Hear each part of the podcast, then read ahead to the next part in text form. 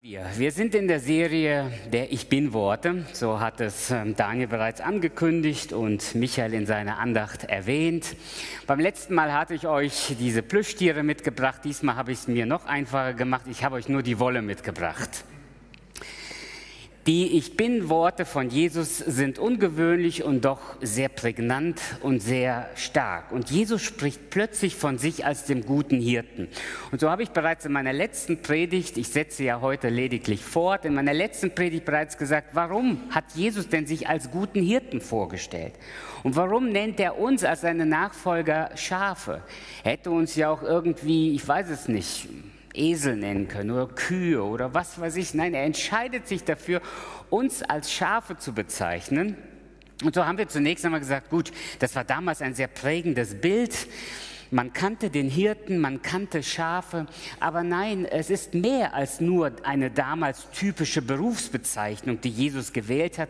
Viel wichtiger war Jesus, sich als guten Hirten vorzustellen und uns seine Schafe zu nennen, darauf hinzuweisen, dass das Alte Testament von diesem Bild geprägt ist. Was fällt uns sofort ein? Welcher Psalm fällt uns ein, wenn wir an den guten Hirten und die Schafe denken? Genau, ich höre es hier im Raum.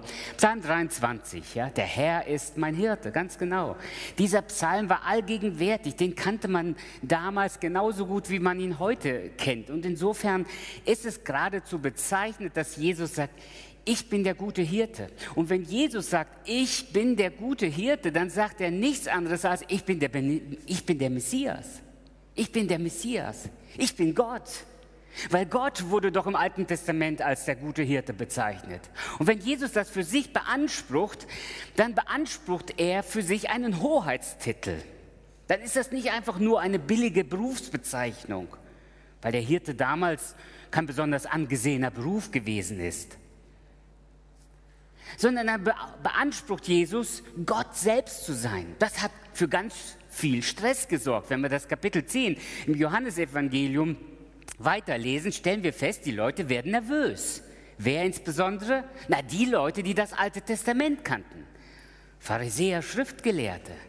Die fangen an, mit ihm zu diskutieren. Die wollen das nicht auf sich sitzen lassen. Dass dieser einfache Mann aus Bethlehem sagt, er sei nicht nur ein Hirte, sondern der gute Hirte. Und wenn Jesus sagt, ich bin der gute Hirte, dann beansprucht er vier Qualitätsmerkmale hier in diesem Kapitel für sich. Der sagt, ich bin der gute Hirte. Dieses Bild vom guten Hirten ist relativ früh auch im Christentum bekannt gewesen. Ich habe euch mit der nächsten Folie mal ein Bild mitgebracht aus einer Katakombe in Rom, die man entdeckt hat. Man findet ja so viel Geschichte, wenn man anfängt zu graben. Deshalb ist die Archäologie ein unglaublich spannendes Gebiet, das mit der Theologie recht eng verwandt ist. Denn vieles von dem, was wir hier in der Bibel lesen, entdecken wir plötzlich in den Steinen oder in der Archäologie, in den Funden, die man macht. Dieser Fund ist gemacht worden in einer Katakombe in Rom. Die ganz frühen Christen haben nicht das Kreuz als Symbol gewählt. Das wäre anstößig gewesen und abstoßend, denn es war ein Mordsinstrument. Und deswegen hat man nach etwas gesucht, was das Christentum präsentiert und repräsentiert. Und dann hat man den guten Hirten gewählt als Symbol für die Christen. Insofern, wenn wir hier heute über den guten Hirten reden, dann reden wir über etwas, was die frühen Christen als, als wesentliches Merkmal von Jesus und den Nachfolgern benutzt hat. Nicht nur dieses, sondern viele andere Bilder hat man danach gefunden, in verschiedenen Höhlen und bei verschiedenen Malereien. Im dritten und vierten Jahrhundert hat man inzwischen über 140 verschiedene gute Hirtebilder gefunden. Und insofern ist diese Botschaft von Jesus damals und heute so unglaublich zentral. Und wir wollen uns heute nochmal die weiteren Qualitätsmerkmale anschauen, die Jesus selber hier beschreibt. Das erste Qualitätsmerkmal hatten wir bei unserer letzten Predigt besprochen. Da sagt Jesus, ich bin der gute Hirte. Und der gute Hirte der lässt sein Leben für die Schafe. Das heißt, der gute Hirte setzt sein Leben für die Schafe ein. Er weiß, was, der, was das Schaf braucht und er weiß, dass er im Prinzip das Schaf mit Haut und Haar mit seinem ganzen Leben zu verteidigen. Das hat Jesus getan. Als er am Kreuz von Golgatha starb, hat er uns Leben gegeben. Und er sagt, ich bin der gute Hirte. Ich lasse mein Leben, damit ihr leben könnt. Darüber sprachen wir beim letzten Mal. Und wir haben gesagt, für ein Schaf ist es am besten, in der Nähe des guten Hirten zu sein, richtig? Weil der Feind sich nicht vor dem Schaf fürchtet, sondern vor dem Hirten. Und deshalb sollte das Schaf möglichst nah beim guten Hirten sein. Und wir haben eingeladen, Jesus als den guten Hirten kennenzulernen und nah bei ihm zu sein. Heute wollen wir weiterreden. Heute wollen wir uns die Verse 14 und 15 anschauen. Und zwar, der gute Hirte kennt seine Schafe und seine Schafe kennen ihn. Das ist das, was Jesus sagt. Lesen wir miteinander. In Johannes Kapitel 10, Vers 14 und 15. Ich bin der gute Hirte. Jesus wiederholt sich. Es ist für ihn so zentral, so wichtig, eben genau darauf hinzuweisen, dass er nicht ein Hirte ist, sondern der gute Hirte. Ich bin der gute Hirte und kenne die meinen und die meinen kennen mich. Wie mich mein Vater kennt und ich kenne den Vater. Und Jesus wiederholt sich. Und ich lasse mein Leben für die Schafe. Für Jesus ist dieser Gedanke so zentral, dass er als der gute Hirte bereit ist, sein Leben für die Schafe zu lassen, dass er das auch wiederholt. Aber er sagt, ich lasse sie, ich lasse mein Leben für die Schafe, weil ich sie kenne. So wie mein Vater mich kennt und ich den Vater kenne. In dieser Beziehung stehe ich zu den Schafen. Das griechische Wort, das hier für kennen verwendet wird, Gignosko, ist mehr als nur Wissen, dass es jemand gibt, sondern es meint eben, dass man jemand ganz persönlich kennt und eine Beziehung zu jemand hat. Es meint nicht nur faktisches Wissen, sondern dahinter steht eine reelle, reale Beziehung. Wir, wir sagen das manchmal so gelegentlich. Kennst du diesen Schauspieler? Oder kennst du diesen Moderator? Ja, den kenne ich.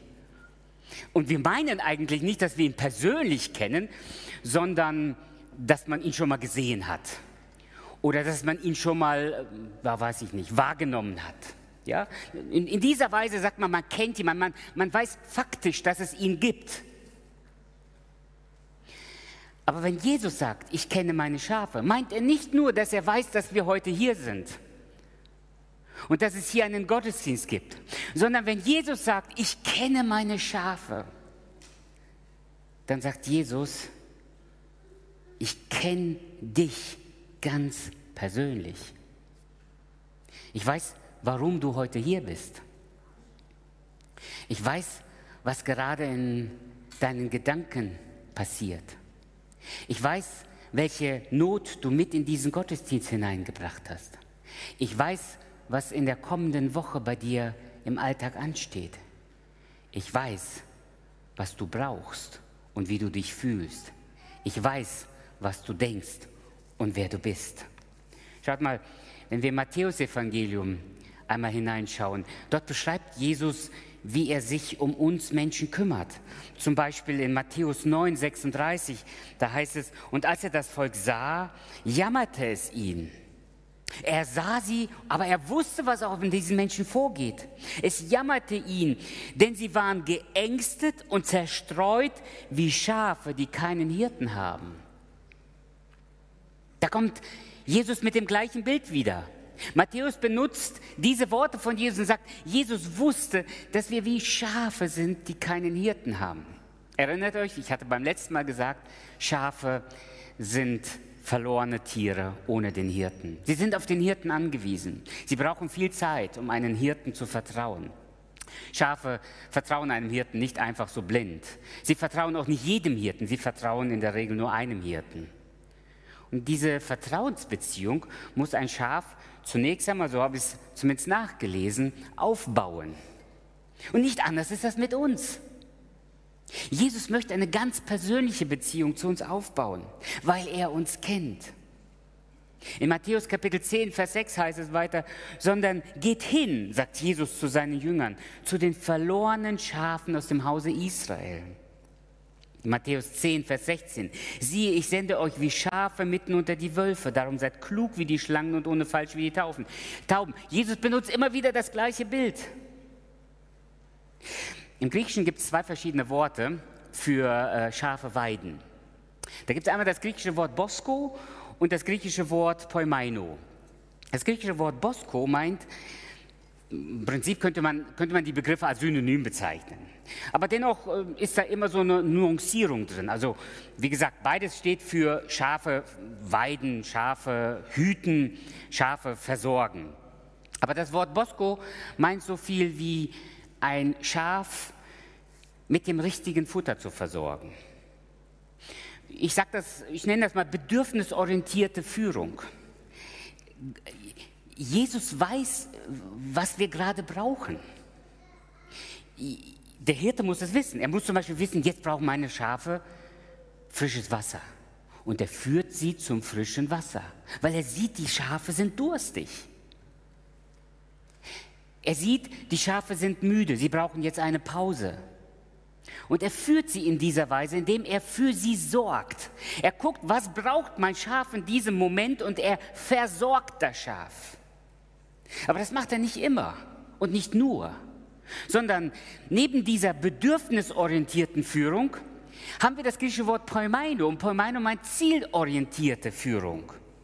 Sprich, leiten und führen. Da wird es plötzlich dunkel. Und der Hirte weiß ganz genau, es ist völlig egal, ob das Schaf, das dumme Schaf jetzt immer noch fressen möchte oder während der Pause nicht genug getrunken hat. Das ist völlig egal. Jetzt wird es dunkel. Jetzt müssen wir zum Stall, damit wir dort in der Nacht sicher sind. Und dann nimmt er das Schaf mit. Dann orientiert er sich nicht mehr an den Bedürfnissen eines Schafes, sondern dann orientiert er sich an, an dem Ziel. Er sorgt für die Sicherheit des Schafes. Das nenne ich zielorientierte Führung. Und so sorgt der Hirte für seine Schafe. Wie viel mehr Jesus, der sich als der gute Hirte beschreibt. Er sagt, ich kenne meine Schafe. Jesus kennt dich. Er zwingt dir nicht Dinge auf in deinem Leben, sondern ganz im Gegenteil. Er kümmert sich um dich. Da ist dieser Prophet Elia beispielsweise, der eine so unglaubliche Heldentat auf dem Berg Karmel vollbracht hat. Erinnern wir uns? Er hat auf dem Berg Kamel den Gottesbeweis erbracht, dass es einen und nur einen lebendigen Gott in dieser Welt gibt. Und dieser Gott im Himmel hat Feuer vom Himmel geschickt, weil er der lebendige Gott ist. All die Götzen sind tot. Sie haben nicht geantwortet. Egal, wie lange auch diese Götzendiener geschrien haben, aber der lebendige Gott antwortet, wenn wir ihn anrufen. Und nach diesem unglaublichen Ereignis stürzt er in ein tiefes Loch. Wir würden heute von einer Depression sprechen. Zumindest würden wir von einem Burnout sprechen. Er stürzt so tief ab, dass er lebensmüde ist und aus Angst vor der Königin, die sagt, meine Götter werden dir dies und das antun. Eigentlich hätte er nur lachen können, sagen, welche Götter? Erzähl mir mal, welche Götter von dir können mir etwas antun? Ich bin unter dem Schutz, Schutz dieses lebendigen Gottes. Aber nein, ihn packt die nackte Angst und er rennt und flieht und flieht und flieht. Er rennt weit weg in die Wüste, wirft sich unter einen Busch und sagt, Gott, lass mich sterben. Ich habe genug. Und dann kommt Gott. Hätte sagen können, Elia, was machst du hier? Du hast einen Auftrag. Du, du hast eben so einen Riesensieg erreicht. Elia, was fällt dir ein, jetzt einfach so abzuhauen? Da gibt es Leute, die warten darauf, dass du kommst und predigst, dass du ihnen wieder den lebendigen Gott vorstellst, damit sie diesem lebendigen Gott folgen können. Aber das tut Gott nicht. Was tut Gott? Er handelt bedürfnisorientiert. Er sieht diesen Elia da unter dem Busch liegen und sagt, Elia, steh auf, iss und trink. Iss und keine Vorwürfe von Gott, richtig? Aber dann gibt es Zeiten, wo Gott ganz genau weiß, was er möchte. Und so holt er Mose vom, aus der Wüste zurück am brennenden Dornbusch holt er den Mose wieder zurück und sagt, Mose, ich habe ein Ziel mit meinem Volk. Ich möchte, dass du dieses Volk aus Ägypten herausführst. Gott kennt dich und mich. Und deswegen will er dich ganz persönlich führen. Du bist ein Schaf in einer Herde, aber er kümmert sich um dich, sodass Jesus sagt, wenn nur ein Schaf verloren geht, dann macht der gute Hirte was? Genau. Dann lässt er 99 Schafe stehen und geht. Geht dieses eine Schaf suchen. Das ist der gute Hirte. Meine Lieben, über diesen guten Hirten reden wir heute Morgen hier. Dieser gute Hirte meint dich ganz persönlich. Er, er sieht nicht die Masse, er sieht dich. Er führt die Masse, aber er sieht dich. Er sieht dich, wo du gerade stehst. Und er weiß, wie es dir gerade geht. Andere Menschen mögen das nicht sehen, mögen das vielleicht auch noch nicht mal verstehen. Aber dieser gute Hirte kennt dich. Und du, du sollst ihn kennen. Darum geht's. Da werden wir gleich nochmal drüber reden. Jesus, der gute Hirte, möchte für dich da sein. Als ich 1996 hier in dieser Gemeinde ordiniert wurde, gab es so eine mehrmonatige Phase, ähm, so Kandidatenphase. Und ähm, Menschen in der Gemeinde konnten dann ihre Einwände bringen oder sie konnten auch ähm, ihre Fragen an mich richten. Und ich werde das nicht vergessen, wie so ein ganz lieber Bruder, der heute nicht mehr in unserer Gemeinde ist, auf mich damals zukam. Dort im Foyer traf er mich und sagte, Heinrich, ich habe eine Frage für dich. Ich sagte, bitte. Er sagte, kennst du alle Schafe mit Namen? Da hatte er mich mein schlechtes Namensgedächtnis. Und ich war gerade zurück aus den USA. Die Gemeinde hatte sich verändert. Sie waren lang, bei weitem nicht so groß wie heute. Aber er hatte mich. Und ich musste passen. Und ich habe gesagt, nein, ich kenne hier nicht jeden mit Namen. Er schaute mich mahnend an und sagte, aber der gute Hirte kennt seine Schafe beim Namen. Und wisst ihr, ich war schon damals nicht auf den Mund gefallen und deshalb kam prompt meine Antwort, du, ich bin nicht der gute Hirte, zum Glück nicht sondern der gute Hirte ist Jesus und der kennt hier alle Schafe mit Namen. Ich habe es mir immer noch nicht verkneifen lassen. Ich ging auf ihn weiter los und sagte, übrigens, weißt du, was mir gerade einfällt? Petrus ist doch der erste Hirte der Gemeinde in Jerusalem gewesen, sagte er. Ja. Und ich sage, weißt du, Petrus hatte relativ äh, viele Mitglieder, oder? Da war die Gemeinde erstmal mit 3000 sofort unterwegs. Kurze Zeit später hatten sie 5000 Mitglieder und die Gemeinde vermutlich ist bis auf 20.000 gewachsen. Bis 5000 und weiter, wissen wir, war die Gemeinde. Innerhalb von kurzer Zeit hatten die über 5000 Mitglieder, eine Megachurch-Gemeinde. Ich sage, hast du die Vorstellung, Petrus hat jeden mit Namen gekannt? Er guckte mich so an und sagte, nee, wahrscheinlich auch nicht. Ich sagte, siehst du, dann orientiere ich mich an Petrus. Ich kam dann wieder auf den Boden und habe dann gesagt, nee, ich will dir Folgendes sagen. Danke für diesen Hinweis. Ich werde von diesem guten Hirten lernen. Und ich werde mir Mühe geben, Menschen beim Namen zu kennen. Das, was mir nicht so gut gelingt, gelingt unserem guten Hirten. Er kennt dich beim Namen. Er weiß, wer du bist. Er weiß, wie es dir geht.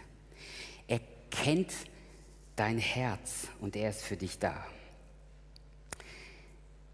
Denn Menschen, die man kennt, die kennt man bei Namen, richtig? Wäre schon komisch, wenn du sagst, ey, ich habe einen guten Freund und dann fragt dich die andere Person, wie heißt der denn? Ah, ja, fällt mir der Name gerade nicht ein. Wäre komisch, oder? Wenn du gute Freunde hast und die Menschen, die man kennt, kennt man beim Namen. Menschen, die man kennt, kennt man beim Namen. Ein guter Bekannter von mir hat einmal gesagt, wie riecht ein Hirte? Wonach riecht ein Hirte? Er riecht nach Schaf. Ein Hirte stinkt nach Schaf. Warum? Weil er Tag und Nacht mit den Schafen, Schafen zusammen ist.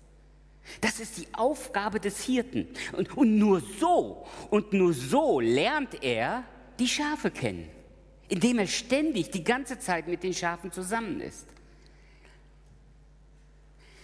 Ganz ehrlich, ich sage das immer wieder und das ist keine bloße Floske. Ich habe das gestern mindestens zwei Personen geschrieben. Wenn du mich brauchst, ich bin da für dich. Das meine ich so.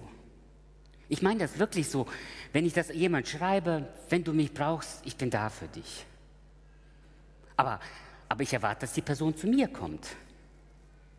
Am Bibelseminar Bonn wissen die Studenten eigentlich, dass ich nach dem Prinzip Open Doors arbeite. Also nicht dem Missionswerk Open Doors, sondern nach dem Prinzip Open Doors. Das heißt, ich habe immer eine offene Tür. Das, das, meint nicht, das meint nicht wortwörtlich, dass die Tür bei mir immer offen steht, sondern was ich damit meine ist, man kann bei mir jederzeit anklopfen und reinkommen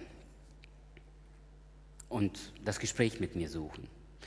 Zugegeben, das gelingt mir nur bedingt, denn unter Umständen bin ich gerade in einem Telefonat oder ich bin gerade in einem anderen Gespräch oder ich bin gerade dabei, ähm, etwas vorzubereiten und dann werden wir vielleicht doch einen Termin ausmachen müssen und deshalb ist das der bessere Weg, miteinander zu kommunizieren, dass man sich vorher abstimmt, wann man miteinander spricht und wann man sich und wo man sich trifft. Aber ich habe es mir nicht nehmen lassen, in meinem Dienst immer wieder zu sagen, bei aller Planung und aller terminlichen Belastung, ich habe immer eine offene Tür, man darf von mir einfach rein. Und dennoch erwarte ich, dass die Leute zu mir kommen. Jesus wartet nicht, dass du zu ihm kommst, er kommt zu dir. Und von diesem Jesus sollten wir lernen. Von diesem Jesus möchte ich lernen. Jesus ist bei dir. Er kommt zu dir. Eines der wichtigsten Dinge, die wir als Pastoren zu tun haben, sind Hausbesuche. Jemand hat mal gesagt, der Schlüssel zum Herzen eines Menschen hängt bei ihm zu Hause. Und deshalb sollte das eines der Hauptanliegen von uns als Pastoren sein. Menschen zu Hause zu besuchen. Ich weiß, dass uns das nicht so gut gelingt. Aber der gute Hirte geht dem Schaf nach. Er sucht das Schaf dort, wo es ist und ruft nicht irgendwo weit weg und sagt, versuch mal rauszukommen aus deiner Verirrung, sondern er geht es suchen und holt es da ab, wo sich das Schaf gerade befindet. Wenn wir vom guten Hirten lernen wollen, dann gehen wir den Schafen nach. Ich weiß, das gelingt uns nicht gut, aber das ist unsere Aufgabe, dem Einzelnen nachzugehen. Ich habe hier letzte Woche ein Buch gelesen, hat etwas über 600 Seiten, ist eine Habilitationsschrift. Also jemand, der schon einen Doktortitel hat, hat nochmal ähm, eine weitere akademische Arbeit geschrieben. Das Buch trägt den einfachen Titel Freikirche mit Mission. Und er untersucht die Freikirchen und fragt sich, warum erreichen auch die Freikirchen heute die Menschen nicht mehr? Und wie könnte es sich verändern? Und was für eine Offenbarung, nachdem er sämtliche Studien analysiert hat, empirisch geforscht hat, analysiert und ein Stück weit auch interpretiert hat, kommt er zu dem Ergebnis, wir müssen uns für die Menschen interessieren, bevor sich Menschen für Gott interessieren. Was für eine erhellende Offenbarung.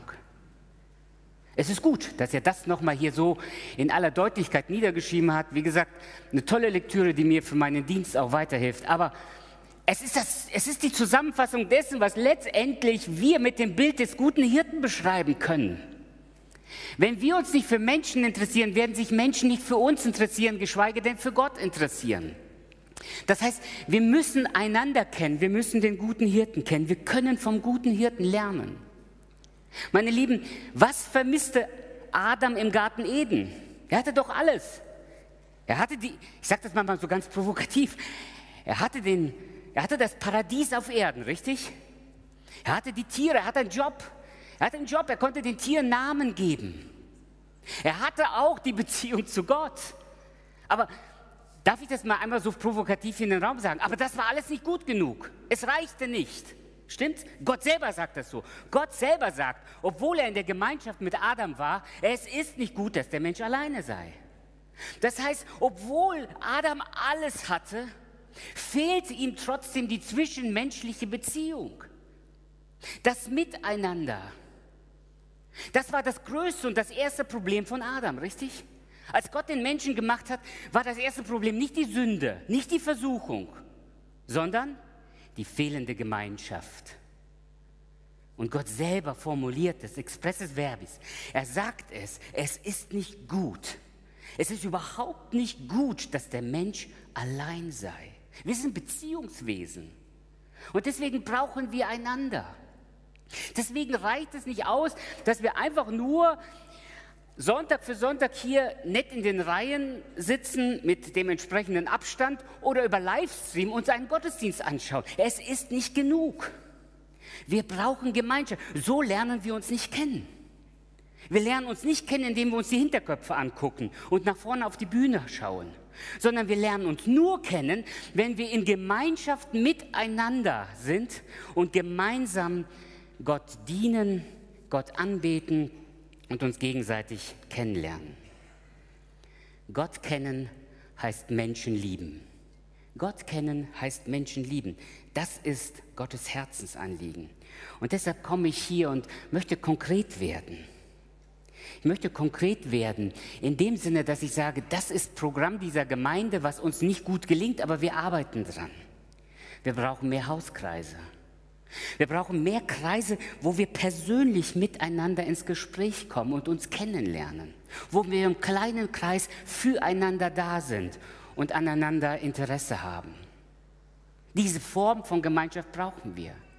Wir brauchen die Gottesdienste, wie wir sie hier feiern, aber wir brauchen auch die Gemeinschaft nach den Gottesdiensten, wo wir miteinander im Gespräch sind und miteinander reden.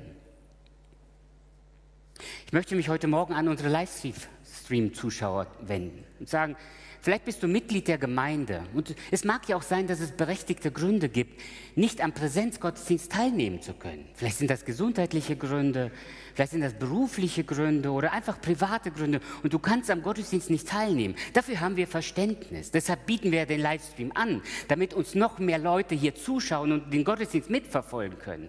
Aber es ist nicht genug, dass wir einfach nur über den Livestream diesen Gottesdienst miterleben. Das mag schon ein guter und wichtiger Schritt in unserem geistlichen Leben sein, aber es ist nicht genug. Wir sind Teil einer Gemeinschaft, wo wir einander auch persönlich begegnen müssen. Und in dieser Weise lade ich dich ein, wenn du Mitglied dieser Gemeinde bist, wieder zurück in den Gottesdienst zu kommen. Oder zumindest in die Gemeinschaft mit Gläubigen, wo immer dies möglich ist.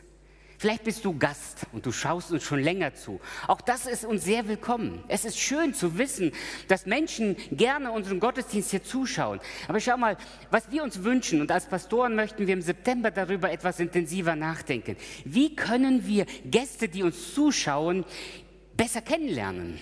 Wir möchten dich kennenlernen, wenn du uns hier regelmäßig zuschaust. Wir möchten nicht nur Zaungäste haben, die uns über Livestream zuschauen, sondern wir möchten eine persönliche Beziehung zu euch aufbauen. Und deshalb schreib uns. Schreib uns, ruf uns an oder komm einfach mal zu einem Gottesdienst wie diesem möchten dich herzlich einladen. Wir werden uns Gedanken machen, wie wir auf diese Weise noch besser auch unsere Livestream-Zuschauer hier in die Gemeinde einbinden können. Warum? Weil das wichtig ist, dass wir einander kennen, dass wir nicht in der Anonymität untergehen, auch bei der Größe dieser Gemeinde. Denn Jesus ist es wichtig, dass wir einander kennen, dass wir ihn kennen und uns einander kennen. Wenn wir an diesem Qualitätsmerkmal Jesu, dem guten Hirten, der seine Schafe kennt und die Schafe kennen ihn, orientieren wollen, dann suchen wir die Gemeinschaft miteinander, dann interessieren wir uns füreinander und dann suchen wir den Weg miteinander, Jesus nachzufolgen und zu dienen. Und nun muss ich die zwei letzten Qualitätsmerkmale super kurz und schnell mit euch durchsprechen. Aber wir wollen sie heute noch schnell durchsprechen, um damit dieses Ich bin-Wort abzuschließen. Das dritte Qualitätsmerkmal. Das dritte Qualitätsmerkmal finden wir in den Versen 16 bis 26. Der gute Hirte will, dass seine Herde wächst. Der gute Hirte will, dass seine Herde wächst. Schaut mit mir, Vers 16. Und ich habe noch andere Schafe, die sind nicht aus diesem Stall. Und ich sehe schon, wie, wie die Leute, die ihm dazugehört haben, überwiegend jüdischer äh, Abstammung, die werden unruhig. Aber Jesus Jesus, Jesus lässt sich da überhaupt nicht irritieren, sondern er sagt, ich habe andere Schafe, die sind nicht in diesem Stall. Auch sie muss ich herführen. Und sie werden meine Stimme hören. Und jetzt kommt es. Und es wird eine Herde und es wird ein Hirte werden. Darum liebt der Vater, darum liebt mich der Vater, weil ich mein Leben lasse Jesus wird nicht müde zu wiederholen, warum diese Herde wachsen kann, und warum diese Herde auch Schafe aus anderen Stellen, Stellen haben wird. Niemand nimmt es von mir, sondern ich selber lasse es. Ich habe Macht, es zu lassen, habe Macht, es wieder zu empfangen. Ich habe mein Leben gelassen, freiwillig. Dieses Gebot habe ich empfangen von meinem Vater. Vers 19 lesen wir nicht weiter, aber da entstand natürlich Zwietracht unter den Juden wegen dieser Worte. Viele unter ihnen sprachen und so weiter. Die große Diskussion beginnt. Schauen wir uns ganz kurz an, was Jesus hier sagt. Jesus sagt, meine Herde soll wachsen. Jesus, Jesus gibt sich nicht mit Status quo zufrieden.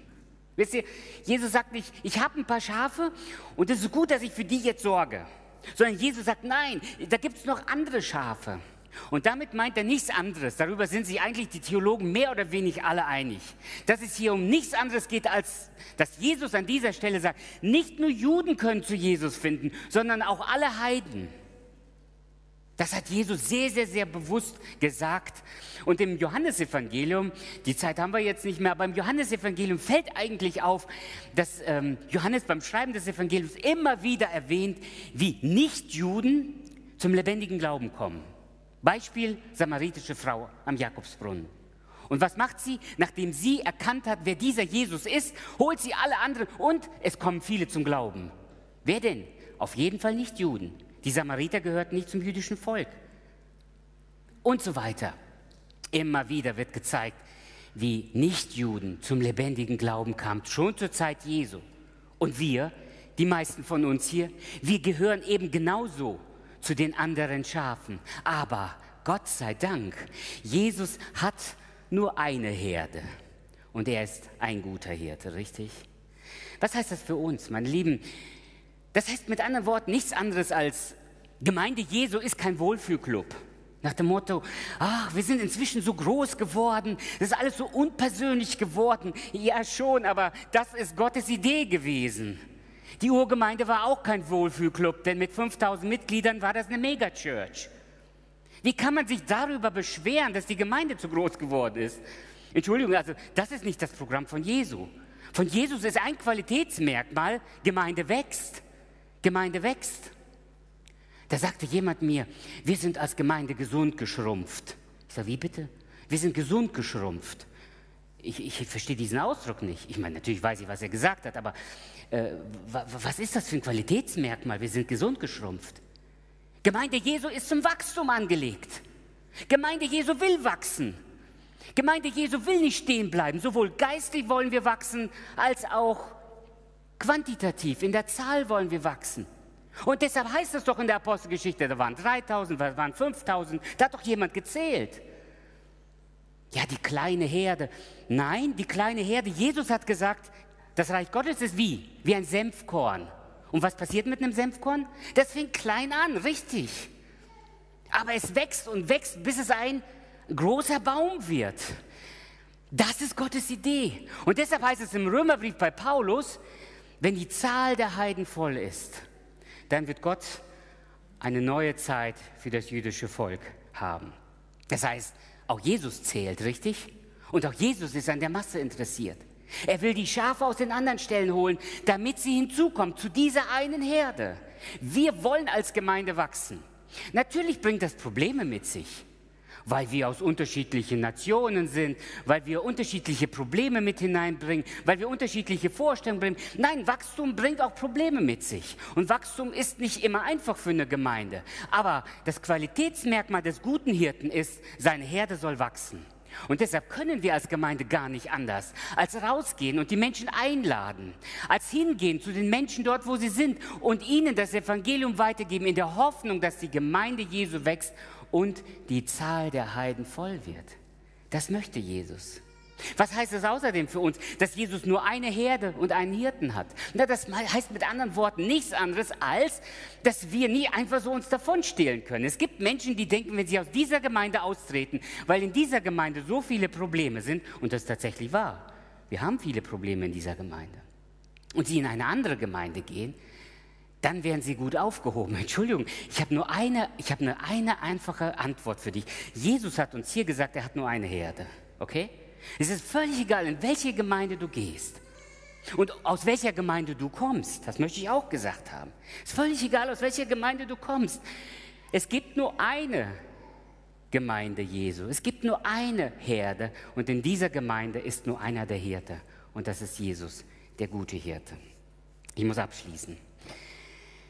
Das letzte Merkmal, das letzte Merkmal, das wir uns hier gemeinsam ansehen wollen, ist, der gute Hirte hat Schafe, die auf ihn hören. Vers 27 bis 30. Lesen wir miteinander. Meine Schafe hören meine Stimme und ich kenne sie und sie folgen mir. Und ich gebe ihnen das ewige Leben und sie werden nimmermehr, niemals umkommen. Und niemand wird sie aus meiner Hand reißen. Was mir mein Vater gegeben hat, ist größer als alles und niemand kann es aus des Vaters Hand reißen. Und ich und der Vater sind eins. Was für eine gewaltige Zusage. Was für eine gewaltige Zusage. Mit dieser Zusage können wir in die nächste Woche gehen. Der gute Hirte sagt, ich habe Schafe, die meine Stimme hören. Aber dann sagt er, ich habe drei gute Nachrichten für euch. Drei Zusagen. Jesus sagt, du bekommst ewiges Leben, das ist das, was jeder sich wünscht. Und das hat Jesus mehrfach schon gesagt in diesen Versen. Du bekommst ewiges Leben. Du wirst niemals umkommen und niemand kann dich aus Gottes Hand reißen. Was für ein Geschenk. Mit anderen Worten, was Jesus dir hier verspricht, ist, ist absolute Heilssicherheit. Jesus verspricht dir, du gehst nicht verloren. Das sagt nicht Heinrich Derzen, das ist auch nicht irgendeine reformierte Theologie. Entschuldigung für, für alle, die sich da vielleicht mit dieser Diskussion beschäftigen. Es ist nicht kalvinistisch, was hier steht, sondern biblisch. Es kommt von Jesus. Jesus sagt, niemand kann sie aus meiner Hand reißen. Und wenn Jesus das sagt, dann meint er das. Und deshalb hast du absolute Sicherheit, dass du bei Jesus im Himmel ankommen wirst. Niemand kann sie aus meiner Hand reißen.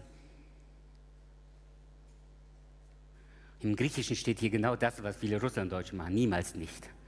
Ja, niemals nicht können wir verloren gehen. Im, Im, Griechischen eine doppelte Verneinung ist eine unglaubliche Bejahung. Das ist übrigens im Russischen genauso. Das habe ich mir so sagen lassen. Und deshalb machen das manche Russlanddeutsche so, dass sie sagen, niemals nicht wird das passieren oder so. Ja? Äh, aber diese doppelte Verneinung, deshalb steht hier dieses niemals, auf keinen Fall wird jemand aus, seiner Hand, äh, dich ähm, aus der Hand Jesu reißen können. Aufgepasst, mein Lieben. Wenn wir Vers 28 für uns beanspruchen, dürfen wir Vers 27 nicht übersehen. Und das ist das, was viele machen. Sie übersehen Vers 27, denn Vers 27 sagt, wer niemals umkommen wird, wer ewiges Leben hat und wer niemals aus der Hand Jesu gerissen wird. Wer ist denn das? Hier sind drei, hier sind drei wichtige zunächst einmal ähm, Voraussetzungen oder drei Schritte, sollten wir sagen, vielleicht, oder Bedingungen. Erstens, meine Schafe hören meine Stimme, ich kenne sie und sie folgen mir. Das ist die Bedingung.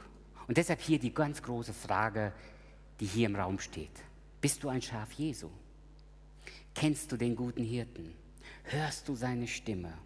Und folgst du ihm? Wenn das eintritt, dann sei dir sicher, ein Christ kann nicht verloren gehen. Ein Christ kann nicht verloren gehen. Aber ein Christ kann sich entscheiden, so lesen wir das an anderen Stellen der Bibel, eben den Weg ohne Jesus zu gehen, den Weg weg von Jesus zu gehen. Das ist der gefährliche Weg. Diese Schafe nennt Jesus die verlorenen Schafe. In Matthäus 18 sagt er, und wenn sich das Schaf finden lässt, dann bringt das zurück. Jesus wird alles dafür tun, damit du sicher ankommst. Und deshalb, der gute Hirte hat Schafe, die auf ihn hören. Was für eine tolle Botschaft. Und ich möchte dich einladen, dass du einfach diese Verse 27 und 28 auswendig lernst und sagst, das mache ich mir zu eigen. Das ist meine Botschaft. Denn das gilt mir. Ich will diesem guten Hirten folgen und ich will auf seine Stimme hören, weil ich dann sicher bin, dass ich bei ihm ankomme und dass er mich sicher ans Ziel bringt. Ich habe heute Morgen hier eine ganze Reihe von Wollfäden mitgebracht und ich lade ein, dass du dir so einen Wollfaden mitnimmst. Du musst es nicht. Du kannst gerne gleich nach vorne kommen, aber wenn du denkst, auf, wegen Corona oder sowas, ähm, willst du keinen Wollfaden hier aus meiner Hand nehmen, ist okay. Schneid dir zu Hause einen Wollfaden ab. Oder wenn ihr über Livestream zuschaut und ihr hier nicht ähm, vor Ort einen Wollfaden, nimm dir so einen Wollfaden Und häng dir den irgendwo präsent, entweder am Spiegel oder an Kühlschranktür oder legst in deine stille Zeitbibel und denk immer wieder daran, du hast einen guten Hirten und dieser gute Hirte lässt sein Leben für dich. Dieser gute Hirte kennt dich. Dieser gute Hirte sorgt für dich. Er will, dass du wächst, dass die Herde wächst. Und er will ganz sicher dich und mich ans Ziel bringen. Nimm einen solchen Faden mit oder mach dir selber irgendwo so einen Faden fest und denk an das, was wir heute Morgen gehört haben. Aber abschließend wollen wir miteinander ein Lied singen. Ein Lied, das eigentlich diese ganze Botschaft von Jesus hier zusammenfasst. Da heißt es, wo ich auch stehe, du warst schon da. Wenn ich auch fliehe, du bist mir nah. Was ich auch denke, du weißt es schon. Was ich auch fühle, du wirst verstehen. Und ich danke dir, dass du mich kennst und trotzdem liebst.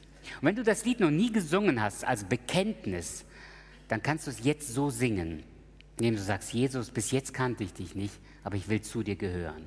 Und wenn du Jesus kennst und du hast die Spur verloren, du hast den Blick für den guten Hirten verloren, du hast vergessen, dass das die Qualitätsmerkmale eines guten Hirten sind, dann sing das nochmal ganz bewusst als dein Bekenntnis mit. Du kennst mich und hast mich trotzdem lieb. Lass uns mit diesem Lobpreis abschließen und wir stehen auf dazu.